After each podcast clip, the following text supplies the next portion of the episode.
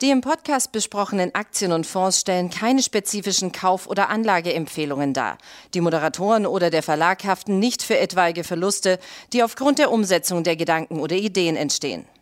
Herzlich willkommen äh, zu einer weiteren Ausgabe vom Money Train, dem Börsenpodcast von äh, Der Aktionär. Mein Name ist Martin Weiß und heute mit mir im Studio unser Herausgeber Bernd Förtsch. Wir kommen gleich später dazu. Wir wollen ganz kurz einen Blick auf die Märkte richten. Heute Morgen wackelt es bedenklich. Gestern schon die amerikanischen Märkte deutlich ins Minus gerutscht. Der größte Tagesverlust, den wir erlebt haben. Seit Oktober 500 Punkte ging es im Dow Jones nach unten.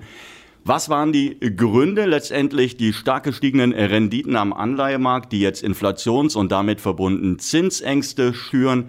Das sind die Gründe gewesen, weshalb vor allen Dingen ja, Technologiewerte auch dramatisch unter Druck geraten sind. Und die Kernfrage letztendlich natürlich ist damit die Rallye am Aktienmarkt auch beendet. Und äh, dazu, wie gesagt, heute Bernd Förtsch, nicht nur der Herausgeber vom Aktionär, gleichzeitig noch der Vorstandsvorsitzende der Börsenmedien AG, der Gründer von FedEx und damit wird äh, vermutlich der Disclaimer für diese Sendung länger als der Begleittext.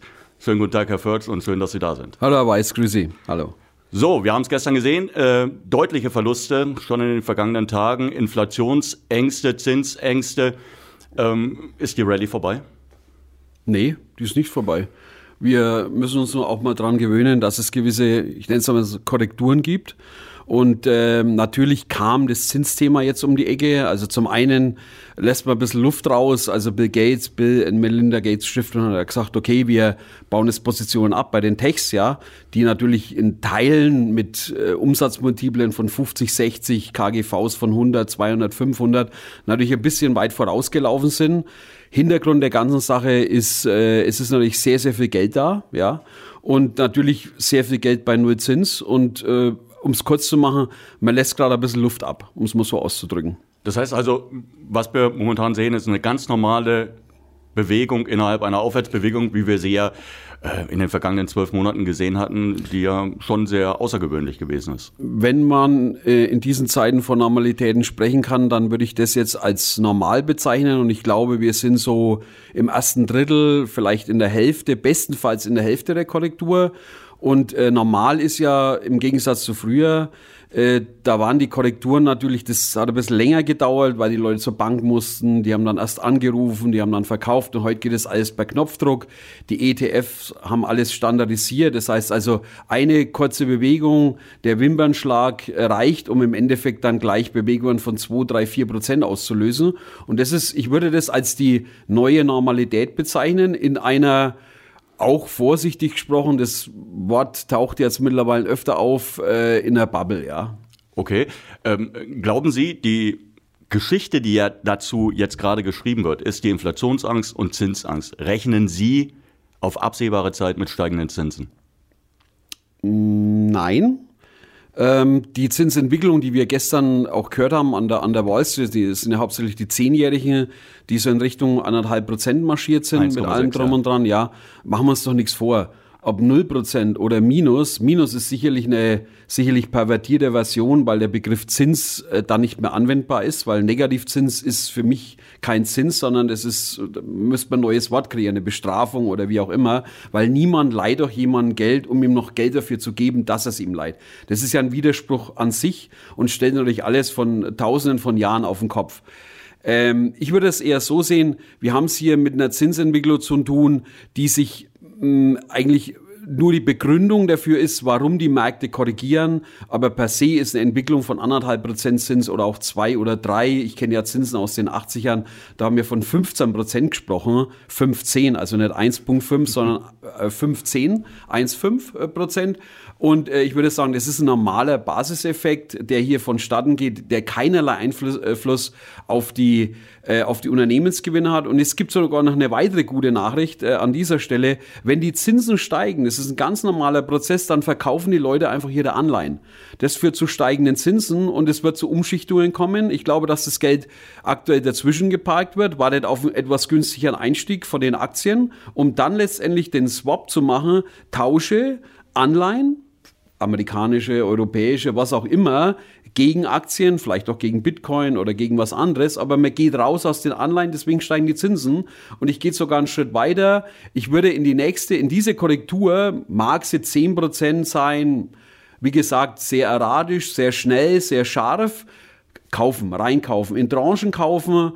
Äh, wir brauchen nicht diskutieren. Es ist eine, wir befinden uns auf dem, mit dem Ritt auf einer Rasierklinge, kommen wir dann vielleicht auch noch dazu, was die Gesamtverschuldung betrifft, was das ganze Thema Corona-Verschuldung, Haushalte betrifft und so weiter und so fort. Aber jetzt von der Sache her ist es, es ist noch nicht so weit, dass Sie sofort kaufen, aber Sie können erste Positionen, wenn Sie sagen, ich will in den Aktienmarkt rein, dann kaufen Sie jetzt mal eine Drittel der Position, fünf Prozent tiefer, kaufen Sie das nächste Drittel und weitere fünf Prozent. Ich würde so sagen, 10% im Index und 20 bis 25% in einzelnen Aktien ist der Kaufzeitpunkt. Okay, also durchaus Kaufzeitpunkt, eine Kaufchance, wie wir sie ja zuletzt immer mal wieder gesehen hatten. Natürlich auch positiv zu sehen, dass es sich nicht so lange hinzieht wie um die Jahrtausendwende. Da, mhm. hat, ähm, da haben wir ja dann damals ähm, zusammen noch ähm, jahrelang ja. praktisch den fallenden Kursen hinterhergeschaut. Ähm, es passiert momentan viel schneller. Woher kommen eigentlich diese erratischen Bewegungen? Sie haben es gerade angesprochen. Die Märkte gehen scharf runter, dann korrigieren sie scharf nach oben, wie jetzt im vergangenen März nach Beginn der Pandemie. Äh, wie erklären Sie das? Zwei Sachen. Der, das Interesse natürlich an Aktien ähm, ist natürlich enorm groß geworden. Schauen sich Robinhood und andere sogenannte Neo-Broker an. Es gibt ja nicht nur Neo-Broker, es gibt ja auch Broker, die normale Broker sind. Ähm, und dadurch findet natürlich mehr und schärferer Handel statt. Da gibt es natürlich auch gewisse Exzesse, wie jetzt beispielsweise bei GameStop. Aber das zeigt, dass der Retail einen relativ äh, großen, was ich auch im Prinzip gut finde, Einfluss gewonnen hat. Stichwort äh, Short-Selling, Attacken und so weiter und so fort. Das ist das eine.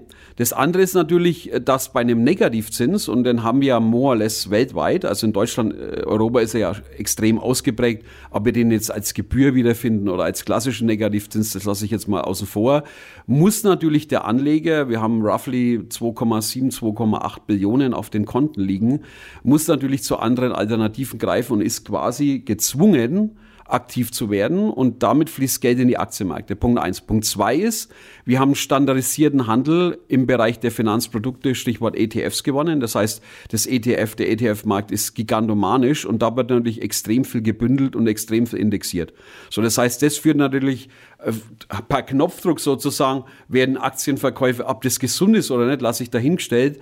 Es ist natürlich nur so, dass wenn du früher mal eine Korrektur hattest von einem Prozent, ist es halt heute durch die Standardisierung 3%, 4% und das fällt natürlich alles erratisch aus. Was heißt das für die Anleger, die jetzt vielleicht ähm, in einem ungünstigen Zeitpunkt, äh, zu einem ungünstigen Zeitpunkt gekauft haben, wo das Timing nicht, die relativ weit oben gekauft haben, die, die hohe Bewertungen in Kauf genommen haben, die jetzt dastehen und feststellen, Mensch, meine Aktien sind 10, 15 Prozent im äh, Wert gefallen. Wo würden Sie jetzt würden Sie sagen, Technologie hat auch zukünftig seinen Platz und vor allen Dingen auch vorne drauf ähm, in den Depots? Oder würden Sie sagen, ja, dann müsste man vielleicht sich jetzt mal ein bisschen Value auch ins Depot packen? Also ich will mir jetzt natürlich hier die schlauen Börsensprüche äh, sparen, aber die Börse oder auch jetzt allgemein, ob es Bitcoin ist oder wie auch immer, das sind ja keine Einbahnstraßen. Das sind ja normale Entwicklungen, die in gewissen Zykliken laufen. Das heißt, Leute kaufen und Leute verkaufen. Das ist das Grundthema.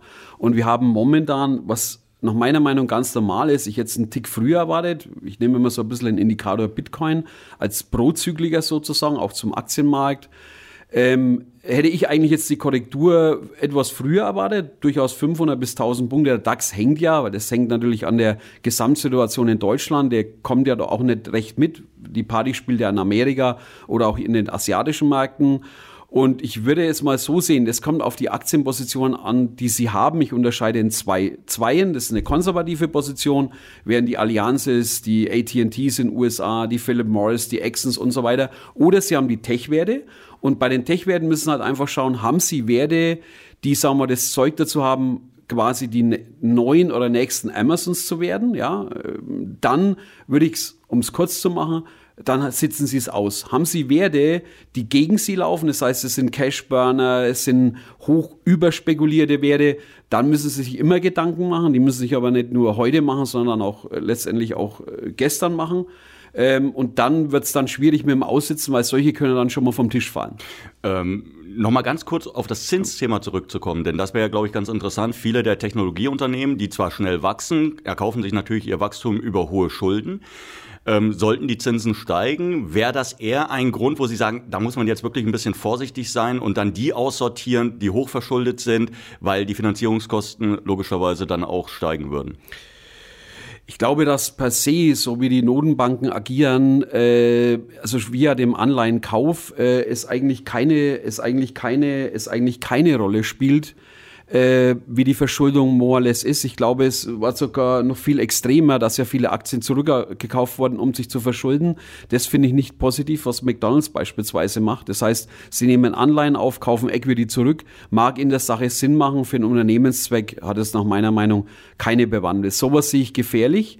Ich glaube, dass die Normalverschuldung von Unternehmen äh, äh, was wir jetzt gerade sehen, eigentlich gar nicht mehr vorhanden ist, um unternehmerisch tätig zu werden, sondern eher dafür, um Finanztransaktionen zu machen, beispielsweise dann Übernahmen zu machen und so weiter und so fort, was auch nicht gesund ist. Das ist so ein bisschen der Nachteil. Also um es auch hier kurz zu machen, ich glaube nicht, dass das ein Problem ist, wenn die Zinsen von 0 auf 1 oder 2 steigen. Das ist einfach mal ein Durchatmen, solange, und jetzt ist es, jetzt ist eigentlich so der entscheidende Punkt, solange die Notenbanken in politischer Hand sind.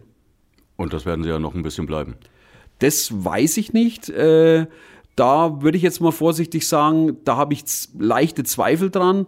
Äh, da wären wir dann auch so bei dem Thema, äh, warum, ich sozusagen, warum haben wir eine Inflation? Ich glaube, das wäre so der, so der Hauptpunkt. Ich glaube, die gefühlte Inflation, die jedermann im Supermarkt sieht, die hält sich noch in Grenzen. Ich glaube aber, die Gefühle, und ich habe da so ein, für mich so einen Indikator, das ist, ist der Bitcoin. Früher war es ja auch das, das Gold mal, ähm, weil der, der Bitcoin so ein bisschen das, in Anführungszeichen, das digitale Gold ist oder auch das, das neue Geld ist, so würde ich das mal bezeichnen, das, das moderne Geld lassen wir mal ganze österreichische äh, Theorie weg und die, und die ganzen Sachen.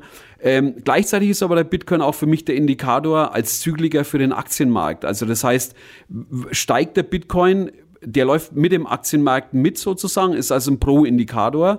Und da bin ich also eher der Meinung, dass da vielleicht ein bisschen Unheil droht, weil wenn Sie sich anschauen, weil der Bitcoin-Anstieg geht per se einher mit der Entwicklung der Verschuldung der Notenbanken oder sprich der Haushaltsdefizite. Wir haben ja in Deutschland alleine durch Corona über 300 Milliarden äh, Schulden produziert, äh, die natürlich irgendwann mal okay, jetzt kommt da Modern Money Theory mit rein, vielleicht zurückgezahlt werden müssen, Fragezeichen.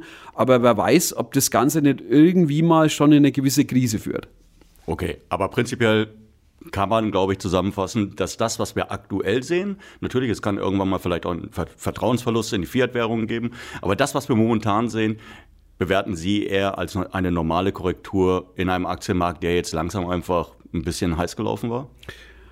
Naja, wir, wir haben, wir, ja, wir sehen schon Bewertungen, die, die, sagen wir mal, die man, die man die letzten 10, 20, und ich meine, ich mache das ja jetzt schon eine gewisse Zeit, vielleicht 30 Jahre, äh, kann, kann sein, ja, 30, ähm, die man so jetzt nicht gesehen hat, die aber natürlich im Spiegelbild der Zinsentwicklung mitwachsen. Das heißt, wenn Sie null Zins haben, dann können Sie auch ein KGV oder ein PE mit 100 akzeptieren, weil einfach auf einen Zins von null kein Return auf Ihre auf ihr Investment erfolgt. Also Sie können theoretisch auch sagen, ich akzeptiere in KGV von 1000, dann brauchen Sie halt, oder 500, brauchen Sie halt 500 Jahre, um letztendlich Ihr Geld zurückzukriegen. Auch das wäre im Vergleich nach meiner Meinung äh, noch besser, als wenn Sie eine Staatsanleihe von Deutschland oder von Italien oder von Amerika kaufen. Negativer Zins. Noch dazu. Ja, das heißt, sie müssen ja Geld mitbringen, damit sie demjenigen, den sie ihr Geld leihen, äh, letztendlich äh, bezahlen. Sie bezahlen denjenigen, dem sie ihr Geld äh, geben. Das, sollte ich, das ja. sollte ich vielleicht mal meiner Bank vorschlagen. Das wäre mal eine interessante Finanzierungsform. Prima, wir sind am Ende der Sendung. Also, die Leute müssen sich noch keine äh, Gedanken äh, darüber machen, über die Bewegungen, die wir gerade am Aktienmarkt gesehen haben. Ihnen danke ich, dass Sie sich die Zeit genommen haben. Bitte, bitte. Schönes Wochenende. Wünsche ich Ihnen auch. Wir hoffen, dass es Ihnen natürlich äh, Spaß gemacht hat, zuzuhören. Bis zum nächsten Mal. Muchas.